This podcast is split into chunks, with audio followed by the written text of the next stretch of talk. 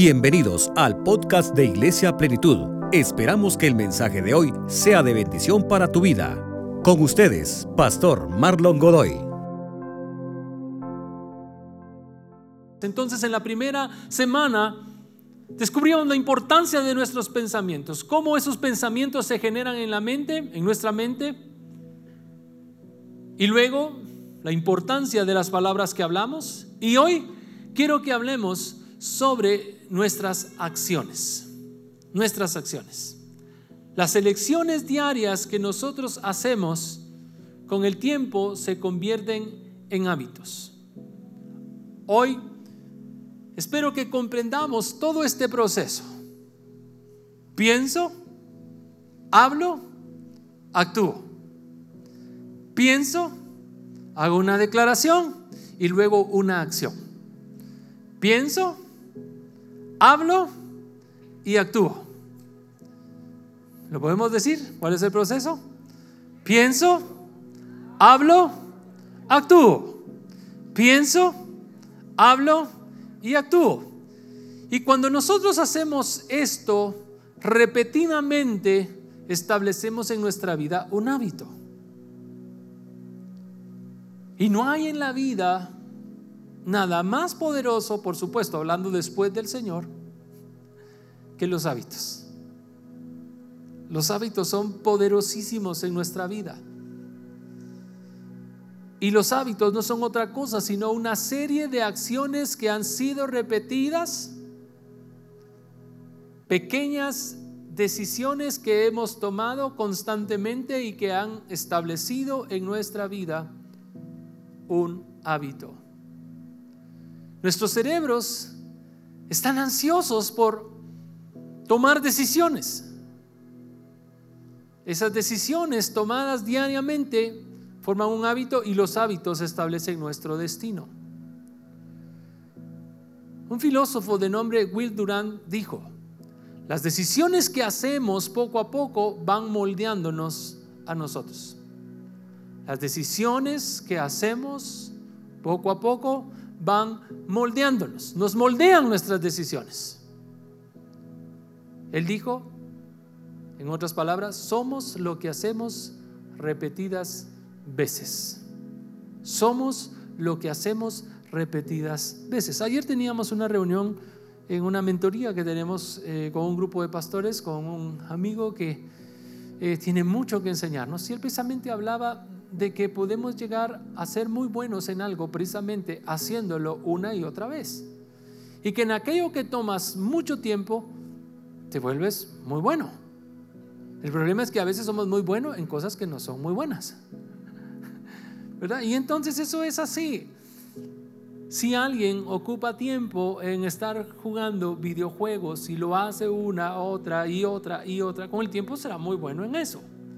Alguien que ocupa su tiempo en un instrumento, después de algún tiempo, será muy bueno en eso. Alguien que ocupa su tiempo repetidamente en, en cualquier cosa, después de un tiempo tendrá pericia, tendrá habilidad, tendrá algunos incluso excelencia en aquello que hacen. ¿Por qué? Porque al final somos lo que hacemos repetidas veces. Y la escritura nos dice, vamos a ir a este pasaje que el apóstol Pablo escribe, donde nos dice para empezar lo que somos. Y dice la escritura, todos ustedes son hijos de la luz. ¿Tienes ese pasaje? Primera de Tesalonicenses, capítulo 5, dice, todos ustedes son hijos de la luz y del día. No somos de la noche ni de la oscuridad. No debemos, pues, dormirnos como los demás, sino mantenernos alerta y en nuestro sano juicio. Los que duermen de noche duermen, y los que se emborrachan de noche se emborrachan. Nosotros que somos del día, por el contrario, estamos siempre en nuestro sano juicio y protegidos por la coraza de la fe y del amor y por el casco de la esperanza de salvación. Pues Dios no nos destinó a sufrir el castigo, sino a recibir la salvación por medio de nuestro Señor Jesucristo. Él murió por nosotros para que en la vida o en la muerte vivamos junto con Él.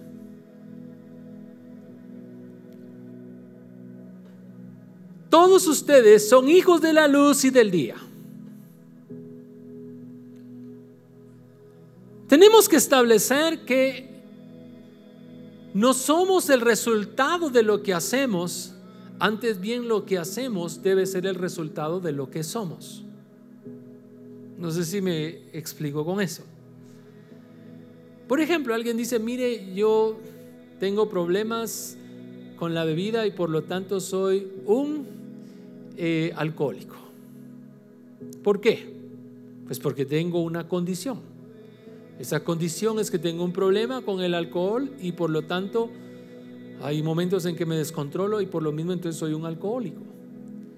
Y eso es lo que difiere enormemente el poder del Evangelio de otro tipo de ayudas que buscan que las personas salgan de situaciones complicadas.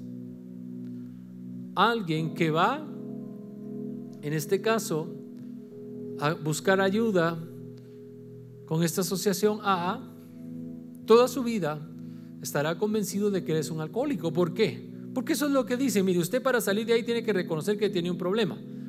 Pero más allá de reconocer que tiene un problema, le dicen a él que él es el problema. Y que por lo tanto entonces jamás dejará de ser eso que es. Lo que puede hacer es mantenerse sobrio un día a la vez. Y ese es el desafío, ¿verdad? ¿Por qué? Porque de acuerdo al principio entonces Tú eres lo que haces. De acuerdo a la escritura, nosotros no somos lo que hacemos. Lo que hacemos es el resultado de lo que somos. Y entonces, si somos hijos de la luz, ¿qué debemos de hacer? Brillar, dar luz. Y por eso dice el apóstol, ustedes son hijos de la luz y del día. No somos de la noche ni de la oscuridad. Pastor, pero a veces yo no soy tan luz. A veces mi vida no alumbra tanto como quisiera. A veces, es más, tengo que reconocer que soy más oscuridad que luz. Pero es por ello entonces. ¿Y entonces qué vas a hacer? ¿Te harás a la oscuridad totalmente o regresarás a aquello que eres? Luz. Esa es nuestra decisión final. Ya fallé, ¿qué hago ahora? ¿Sigo fallando o regreso a aquello que yo soy en Cristo? Por eso es tan importante entender esto desde la perspectiva de quiénes nosotros somos. Para entonces saber qué es lo que nosotros debemos de hacer. No debemos pues dormirnos como los demás nos llama entonces a que tengamos una actitud de alerta. No nos durmamos como los demás. Alguien empieza, ya fallé, pues ni modo, ya estoy en oscuridad y entonces me duermo y sigo siendo oscuridad. No, al contrario, dice, manténganse alerta y en su sano juicio. Los que duermen de noche duermen y los que se emborrachan de noche se emborrachan. Nosotros que somos del día, por el contrario, estemos siempre en nuestro sano juicio. ¿Y qué significa estar en tu sano juicio, pensando bien. ¿Acaso no le dicen a alguien cuando está tomando una decisión equivocada, usted sí que no está en sus cabales? Estar en nuestro sano juicio significa estar pensando bien. Hay un llamado entonces de parte del Señor a pensar bien, a que vivamos en un juicio correcto. Y para que esto pueda darse, dice que debemos de estar protegidos por la coraza de la fe y del amor, por el casco de la esperanza de la salvación. Es muy importante entonces que entendamos esto. No somos el resultado de lo que hacemos. Antes bien, lo que hacemos debe de ser el resultado de quienes somos. Entonces, si yo soy un hijo de Dios, debe de hablar verdad. Y si yo en algún momento no hablo verdad, debo de regresar al ¿cómo decirles? Al, al estándar de quien yo soy. Y en mi sano juicio comprender esto. Puedo fallar, pero el que yo falle no me hace a mí una falla. Porque yo puedo ir otra vez hacia la perfección que en Cristo yo he recibido. En nuestra vida entonces toman un papel sumamente importante nuestras decisiones. ¿Por qué? Porque nuestras decisiones repetidas constantemente se convierten en hábitos. Los malos hábitos, porque hay buenos y hay malos, los malos hábitos nos ponen en desventaja independientemente del área en la que sea, el resto del tiempo. Porque podemos tener la más noble y leal intención de honrar a Dios, leer su palabra, orar, pero sí, nuestros hábitos están encaminados por otro lado, no podremos hacerlo, no encontraremos. Si nuestros hábitos en cualquier área son malos en las relaciones, en lo financiero, en lo físico, van a detener nuestro progreso. ¿Y sabe? Satanás está buscando sembrar en nosotros pensamientos cual mala semilla que den resultado en malas decisiones que nos lleven a tener malas acciones, que nos lleven a tener malos hábitos. El Señor Jesús dijo que quien salió y sembró esas semillas en la noche fue el diablo, hablando en una parábola. Ahora, debemos de entender esto. No todo mal pensamiento en que nos lleva a una mala decisión es el diablo.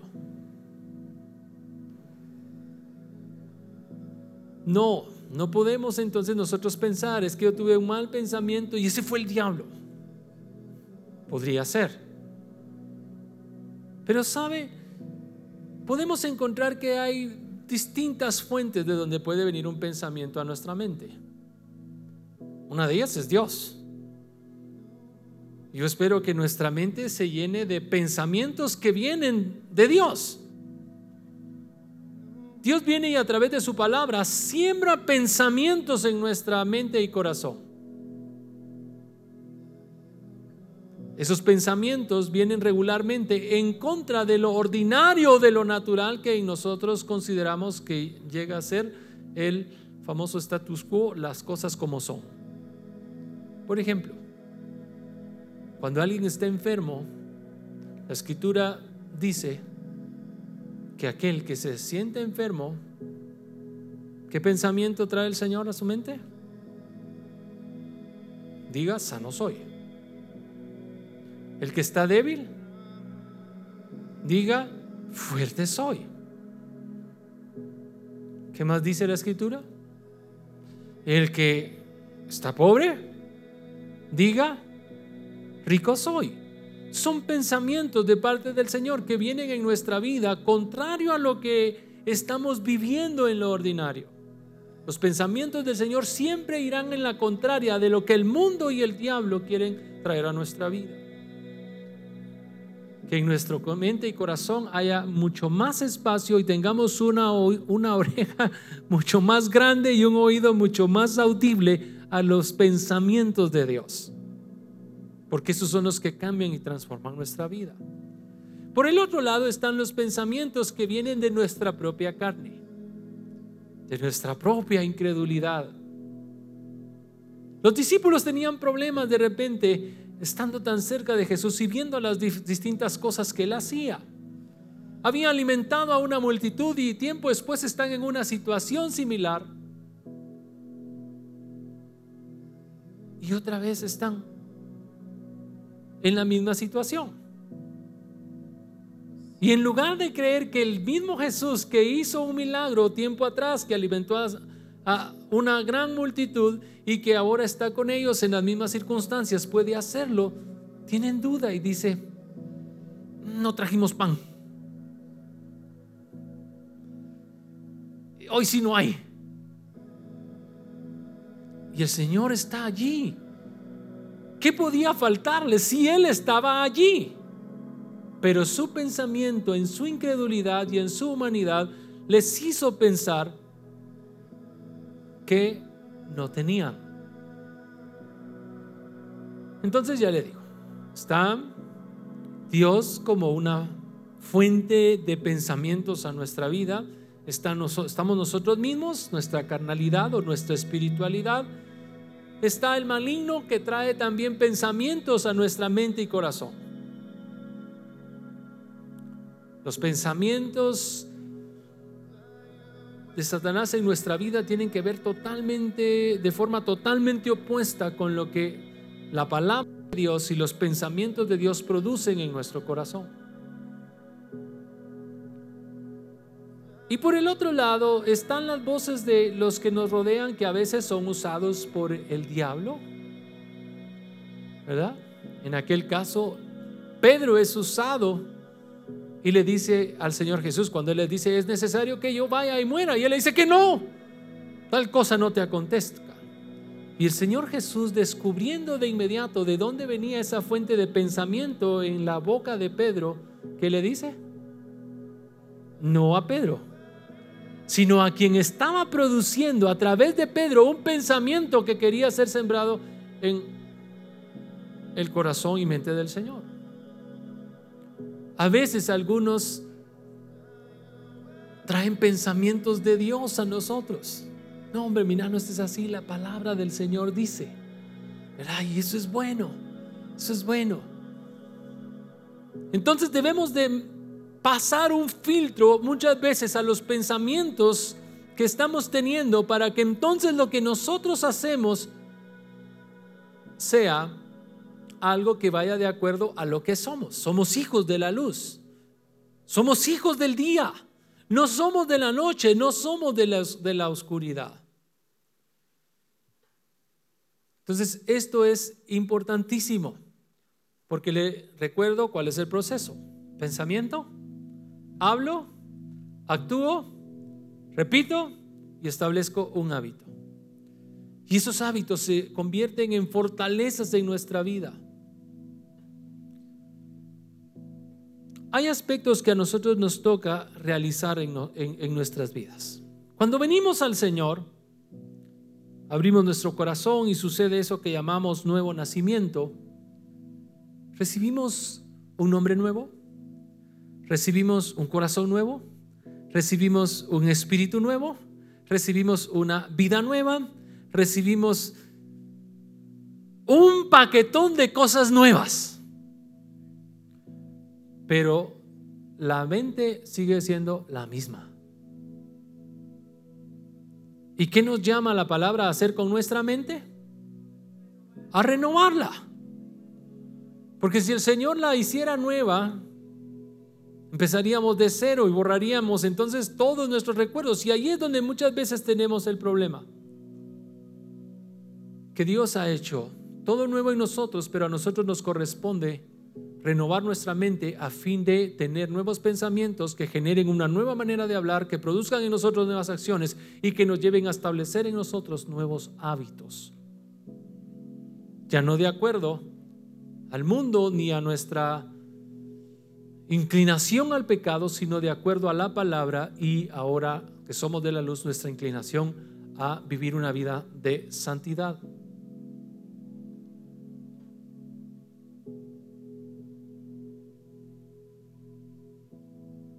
Primera de Tesalonicenses 5.8, lo recuerdo dice, como somos criaturas del día, actuemos así. Como somos criaturas del día, actuemos así. Nuestra actividad diaria debe de provenir de nuestra nueva identidad. Nuestra actividad diaria debe de venir de nuestra nueva identidad. Hay cosas extraordinarias que el Espíritu Santo produce en nosotros. Algunos que experimentaron ya de forma tardía o, ya, ya, grandes, por así decirlo, su, su, su, su encuentro con el Señor, pudieron experimentar de alguna manera el poder transformador del Espíritu Santo. Hay personas que vinieron con una adicción o, un hábito hacia las bebidas alcohólicas y que llegaron al Señor y no hubo necesidad de los doce pasos. El poder transformador del Señor vino sobre ellos y ahora simplemente ya no beben.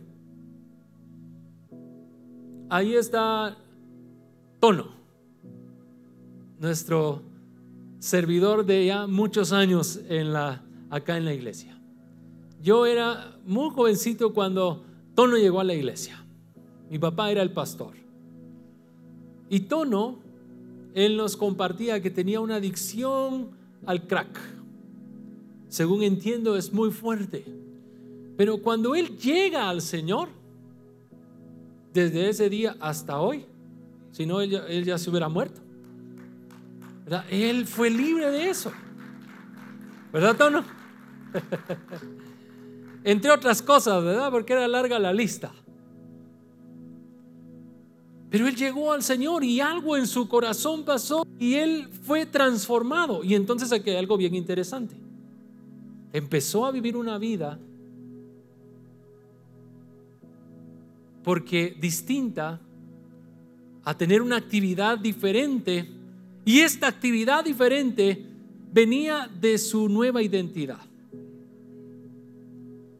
Su nueva identidad en Cristo, que era una identidad de libertad, le hizo libre de aquella atadura. Pero no en todo recibimos una, un regalo del Señor tan maravilloso como, como este. Porque en algunas áreas necesitamos nosotros transformar nuestra manera de pensar, nuestra manera de hablar, para entonces actuar de manera diferente y establecer nuevos eh, hábitos en nuestra vida. El marketing estudia mucho nuestra conducta.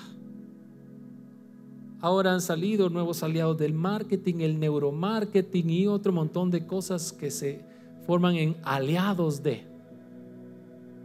Porque ellos comprenden que muchas cosas son importantísimas para lograr algo que ellos quieren de nosotros. Y es nuestro favor nuestro favor. ¿Cuántas compañías de teléfonos o telefónicas hay? Y todas ellas están luchando por tener tu favor. ¿Y cuál es tu favor? El que tú seas un cliente de ellos. Y lo hacen de muchas maneras. Nos están constantemente bombardeando nuestro cerebro con publicidad, pensamientos. Ah, de repente usted no se da cuenta y dice, yo quiero comprar un teléfono pero que sea de claro valga la marca. O que sea de otra compañía. ¿Por qué esa y no otra? Ah, es que escuché una promoción, un pensamiento. Y ahora lo que ellos buscan a través de todo esto es llevarlo a una, llevarlo a una acción. Pero más allá de llevarlo a una acción, buscan que usted se convierta en un habitual cliente de ellos. Y hermanos trabajan en muchas cosas. Si usted se ha, se dado cuenta, incluso si usted pasa a una agencia de, hablemos de marcas, de Tigo, cuando usted pasa, tienen un aire acondicionado a cierta temperatura, siempre va a estar así. Del mismo aire sale un olor. Han elegido un aroma y lo están constantemente dispersando en sus eh, agencias.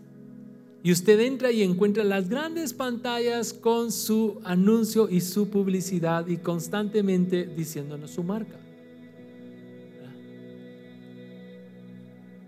Cuando uno pasa entonces solo respira, dice, esto es, aquí hay un tigo, tengo que pagar mi teléfono o voy a ir a ver un nuevo teléfono porque están buscando bombardear nuestra mente con pensamientos, porque saben que nuestros pensamientos nos llevarán a una acción. Esto es tanto así que la publicidad que usted recibe en sus redes sociales es el resultado de sus hábitos. Yo no sé por qué me sale tanto asunto de cámaras fotográficas, lentes, computadoras.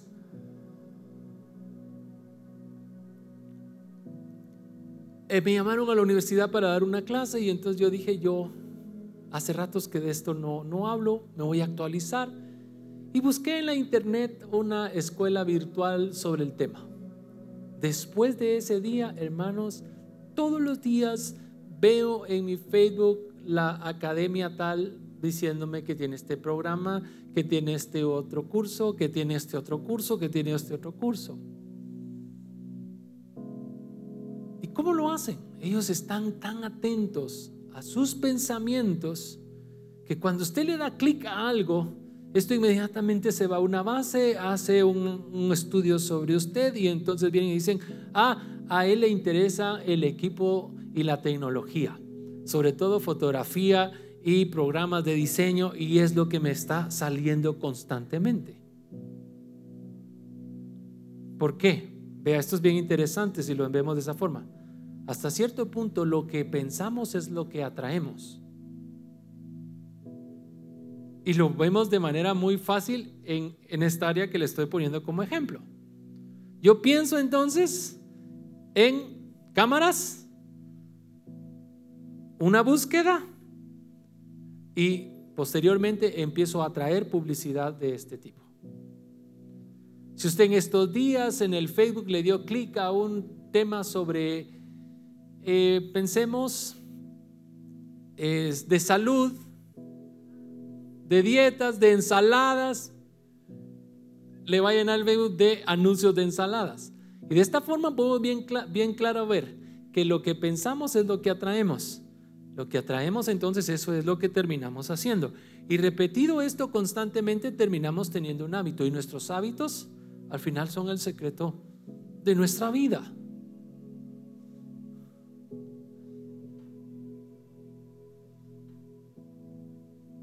Somos criaturas del día, por lo tanto actuemos así. La actividad diaria, todo lo que hacemos debe de provenir de nuestra identidad en Cristo. Por eso dice el apóstol que aquellos quienes andan en otro tipo de actividad que no es la del día, no heredarán el reino de los cielos. Los borrachos, los mentirosos. ¿Qué más dice? Los idólatras, los homicidas. No heredarán el reino de los cielos. ¿Por qué? Porque no están viviendo de acuerdo a su nueva identidad en Cristo. Y a veces nos escudamos en que es que eso fue lo que hice porque eso fue lo que sentí. La Biblia no nos dice qué sentir. La Biblia nos dice qué hacer. Y eso es algo que debemos de tener bien claro. Dios a través de su palabra no nos dice qué, qué debes de sentir. Mira, si lo sientes, ámalo. Si lo sientes, entonces hazlo. Si lo sientes, entonces da. No, la escritura nos dice lo que debemos de hacer y no lo que debemos de sentir. Si alguien viene y te golpea en una mejilla, ¿qué siente usted? Ganas de darle en la otra. Pero no nos dice eso. Al contrario, nos llama a hacer algo totalmente opuesto a lo que sentiríamos si alguien me pega en, una mejilla. Nos llama a hacer algo totalmente opuesto como poner la otra. Si alguien te quiere poner a pleito y te quiere robar la chumpa, pues también dale la camisa. ¿Por qué? Porque está bien claro que en esta nueva identidad en Cristo nosotros no nos movemos por lo que sentimos, sino por lo que somos. Y lo que somos entonces determina lo que hacemos.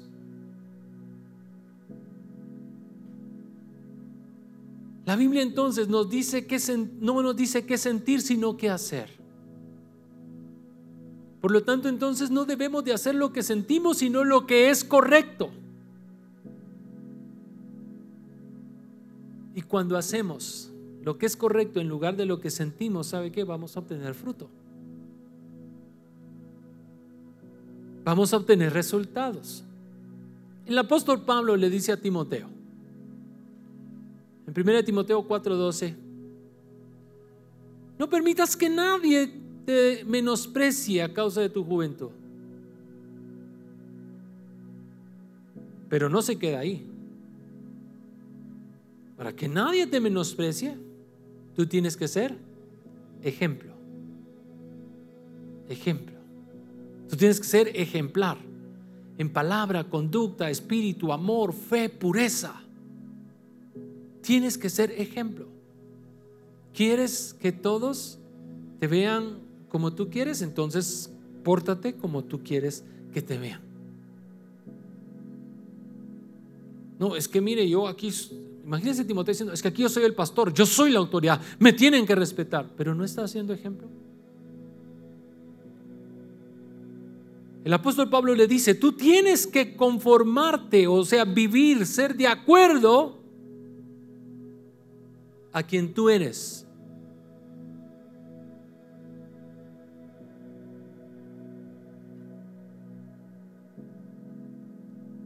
Y para los que están jóvenes ahora, los muchachos, debes de comprender que lo que haces hoy importa. Debes de comprender que tus hábitos en este tiempo están determinando, en, en, la escuela, en el instituto, están determinando tu manera en la que enfrentarás la secundaria o la universidad. Y que te van a poner en un camino donde te van a ayudar o te van a llevar por uno en el cual nunca vas a terminar.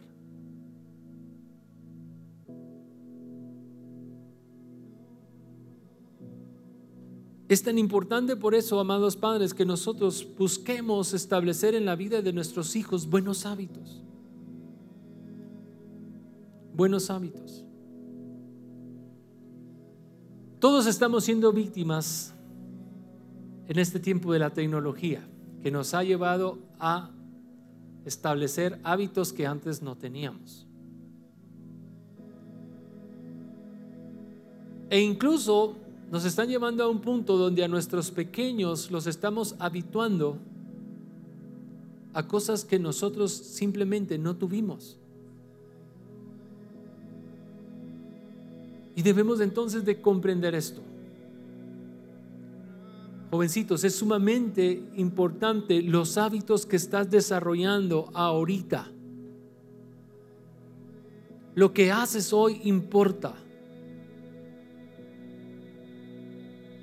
Estás poniendo hábitos en acción mientras estás en tu escuela o en tu instituto, que más adelante te van a doler o te van a ayudar en el camino.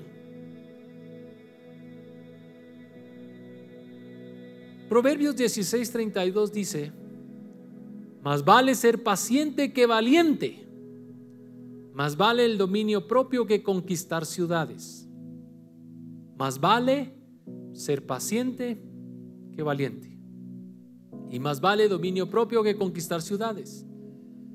Hay un paso muy pequeño entre sentir y hacer. Tenemos que tener cuidado entonces con lo que estamos sintiendo. En la Biblia hay una historia de un rey. Un rey muy, muy conocido por la esposa más que por él mismo. ¿Ya sabe usted de quién está hablando? Acaba. Su esposa se llamaba Jezabel, un nombre que no queremos usar mucho. Es más, no queremos usar nadie. Yo no conozco a nadie que le haya puesto Jezabelita a su nena. ¿Verdad? Tal vez alguna suegra por ahí se llame así, pero no sé.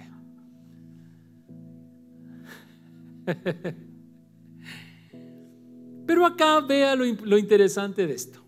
Un día salió de su palacio, recorriendo cerca de su lugar habitual y entonces ve una viña. Ve una pequeña, lo que diríamos en nuestro lenguaje chapín, granjita. Y esa granjita está bien cuidada. Se ve que tiene árboles frutales, está bonita la granjita. Y entonces se le ocurre, tiene un pensamiento. La granja está cerca de mi palacio, esa granja puede ser mía. Y está bien, usted de repente sale y ve algo y dice, me gusta eso, eso podría ser mío. Y hasta ahí todo va bien. Dice, miren, vayan a averiguar de quién es la granjita y quiero que lo traigan. Y entonces llega y le dice, mira, me gusta tu granja. ¿Cuánto quieres por tu granja? Yo te la compro. Resulta que me queda aquí a la par del palacio y la tenés bien bonita. Y entonces Nabot, que era el dueño de esa granjita, le dice, Señor, Dios me guarde de venderle la heredad de mis padres. En esa cultura, vender lo que se había heredado era una falta de honra y de respeto hacia los padres. Entonces él le dice, no puedo vendértela. Todo es negociable, ponele precio. ¿Querés? Yo te doy otra más grande. Por supuesto, en otro lugar, ¿verdad? Pero yo te doy otra más grande. O dime tu precio, por precio te la pagaré. Y entonces, él es fiel y le dice, no puedo vendértela. Es la heredad de mis padres. Y hasta ahí pues parece todo ir bien, pero aquí es donde está el problema. En ese momento, el rey Acab se sintió mal, me negó la finquita, me negó eso que está tan bonito. Y un sentimiento, vea lo importante de esto, darle lugar a un sentimiento fuera de lo que deberíamos de experimentar o sentir, puede llevarnos a un desenlace totalmente eh, complicado y difícil. Y entonces entra su mujer y dice, ¿y por qué estás triste? No, es que mira, aquí a la par hay una granjita bien bonita, es de Nabot y yo lo llamé y, y no la quiere vender y por eso estoy triste. Y es aquí donde vea cómo muchas veces entonces tenemos esas ideas que vienen de parte del maligno para complacer esos sentimientos que muchas veces tenemos y que no debemos darle complacencia. Aquel hombre, si hubiese tenido carácter, hubiera aceptado que él estaba en la libertad de no vender y que por lo tanto no. ¿Y entonces qué? Pues puedo tener eso en otro lado. Y usted conoce la historia. Aquella mujer hace todo un plan para entonces quitarle la finca a Nabot y entregársela a su esposo Acab.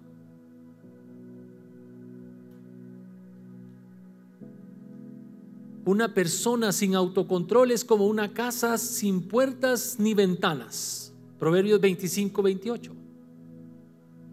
Una persona sin autocontrol es como una casa con sus puertas y ventanas destruidas. Debemos de tener cuidado entonces con nuestros sentimientos y lo que estos nos están llevando a hacer. Por eso decía el proverbio que leíamos anterior, más vale el dominio propio que conquistar ciudades. Hay un pequeño paso entonces entre sentir y hacer. La mayoría de veces que fallamos es por lo que sentimos.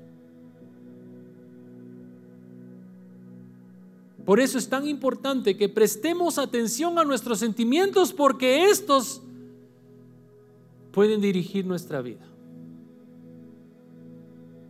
Y recordemos esto, nuestra actividad diaria debe de provenir de nuestra nueva identidad en Cristo.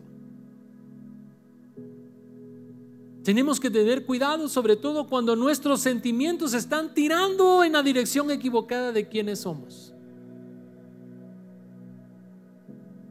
¿Hacia dónde están tirando mis sentimientos? ¿Hacia dónde me están llevando? Ese es el gran problema cuando hablamos de amor. Pensamos que amor es un sentimiento cuando lo que realmente el, amor es es una decisión. No es un sentimiento.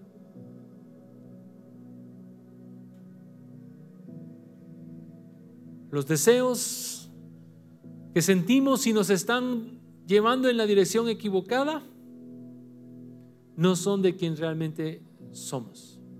¿Por qué? Porque debemos de recordar que nosotros al venir a Cristo morimos. Gálatas 2.20 dice, he sido crucificado con Cristo. Ya no soy yo quien vive, sino que Cristo vive en mí. Y la vida que ahora vivo en la carne la vivo por fe en el Hijo de Dios que me amó y se entregó por mí.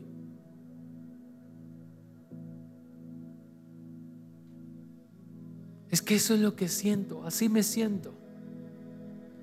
Amados hermanos, debemos de tener mucho cuidado de tomar decisiones trascendentales en nuestra vida en base a lo que sentimos.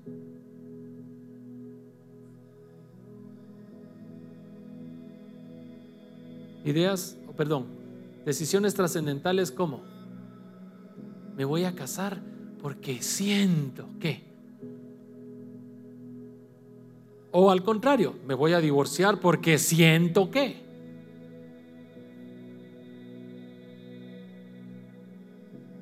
Voy a hacer esto porque me siento feliz haciéndolo. Voy a dejar de hacer esto porque me siento muy mal haciéndolo. No se trata de qué sentimos,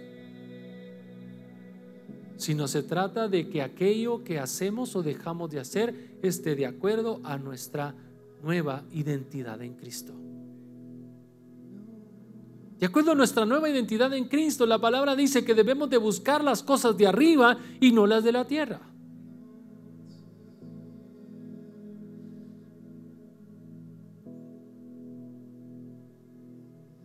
Vivir una nueva vida significa hacer lo contrario a lo que sentimos. Y el problema de muchos es que somos esclavos de la pasión. El apóstol Santiago habla muy fuerte sobre el problema del pecado y cómo es que al final no es el resultado, sino el producto mismo de nuestras pasiones, dice. Por eso dice, cuando alguno es tentado, no diga que es tentado de Dios, la mayoría son tentados de sus propios deseos. Para hasta hay todo un proceso donde incluso él lo compara al alumbramiento de un bebé. Pensamiento, declaración, acción y finalmente él dice, da a luz el pecado. Debemos de tener cuidado entonces de estar siendo controlados por nuestras pasiones o nuestra pasión o ser esclavos de la pasión. No debemos, no podemos.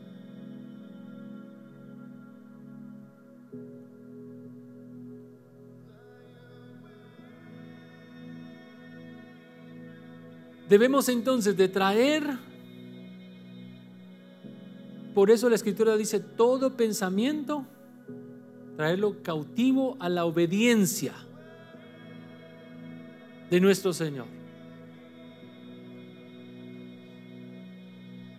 Y en este nuevo año que estamos declarando la guerra, yo quiero que como iglesia colaboremos, como pastores y como líderes, colaboremos a que establezcamos o retomemos o afirmemos hábitos que hacen de nosotros las personas o, los discípulos cada vez más cercanos de lo que Dios ha diseñado, pensado o reservado para nosotros.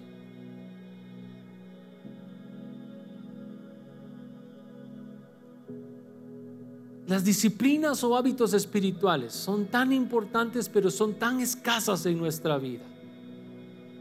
El ayuno, por ejemplo.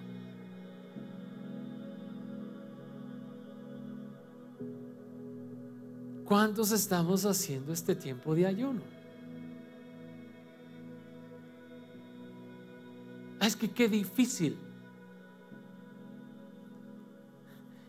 El otro día leía de las enormes eh, beneficios, de los enormes beneficios del ayuno, independientemente de la religión y todo, eh, por el puro aspecto eh, de salud.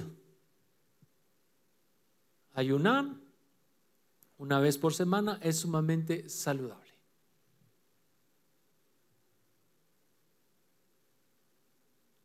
Dios nos hizo. Y Dios dentro de esos hábitos que Él pedía a su pueblo estaba el del ayuno. Los judíos piadosos, por ejemplo, cuando leemos, tenían los hábitos del ayuno y de la oración. ¿Se recuerda de aquel que está allí en el altar y que empieza a orar dándose la alabanza de que es sumamente eh, grande en su forma de, ser un, un, siervo del Señor? Te doy gracias porque no soy como este. Allá está uno que ya le dieron color de que se echó los tragos y que hizo parranda en la noche y que le hizo escándalo. Ya, lo vieron. Toda toda la sinagoga lo vio pero tiene una actitud en su interior de que él sabe que no puede continuar así. Está entonces postrado y él solamente dice, Señor, sé propicio a mi pecador. Señor, sé propicio a mi pecador. ¿Qué estaba diciendo él? Como pecador merezco morir. Sé tú. La propiciación. Sé tú quien en mi lugar o quien tome el castigo que venía sobre mí en ti se propició a mi pecador. Pero el otro está de pie. Y mientras aquel todavía incluso tiene olor así a, sidra bastante fermentada, está ahí. Señor, te doy gracias que no soy como él. ¿Alguien recuerda qué es lo que él dice de sí mismo? Yo ayuno. ¿Cuántas veces? Yo oro tres veces al día. Yo ayuno. Regularmente ellos oraban tres veces al día. Tenían tres distintas horas muy marcadas de oración. Más o menos, de acuerdo a nuestro tiempo de hoy, serían las 10 de la mañana, más o menos las 3 de la tarde y las 6 de la tarde. Eran los tres tiempos de oración. Leemos en la escritura que jóvenes como Daniel, por ejemplo, tenían este hábito. ¿Verdad? Y recordemos la canción aquella tres veces, oraba Daniel en el día. Tres veces diarias. De ahí que todos dicen, bueno, ¿y este por qué siempre está haciendo eso? El hábito y la determinación de Daniel fueron tan fuertes que no le importó que hubiese un edicto prohibiendo. Él dice que abrió las ventanas y como era su costumbre, dice una escritura, su hábito, oró. Entonces ellos oraban tres veces al día y por lo menos ayunaban tres veces por semana. Y quienes hacían regularmente esto era gente que era considerada piadosa. Aunque podemos ver en la escritura que algunos lo hacían, dice, algunos aman tener ese tiempo de oración en las calles para ser vistos de los demás y que digan, ala, como ora. Y, otros incluso cuando ayunan demudan su rostro, ah, se ponen así, ¿por qué anda así usted todo como hambriento? Es que estoy hambriento. ¿Y por qué? Es que estoy en ayuno. ¡Hala usted qué pilas! Yo si no podría. ¿Y cuánto se le dice? Ya tiene su recompensa. ¿Verdad? Entonces algunos no lo hacían con la intención correcta, pero por lo menos podemos descubrir que tenían esos hábitos, aquellos que tenían una vida piadosa, una vida que buscaba honrar al Señor. Oraban tres veces diarias, ayunaban tres veces por semana, entre otras cosas que hacían. Nosotros hoy como iglesia no tenemos los hábitos espirituales o las disciplinas desarrolladas, porque nos cuesta un montón y por lo mismo tenemos vidas cristianas raquíticas débiles.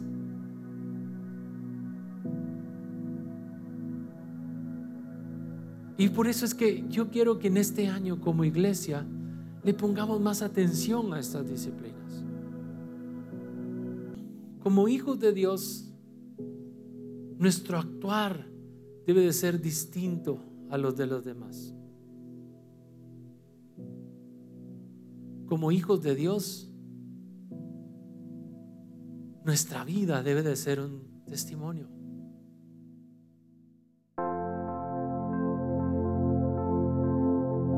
Gracias por escucharnos. Síguenos en nuestra página de Facebook www.facebook.com Diagonal Iglesia Plenitud. En Instagram Iglesia Plenitud, donde encontrarás información sobre nuestros servicios. Hasta la próxima.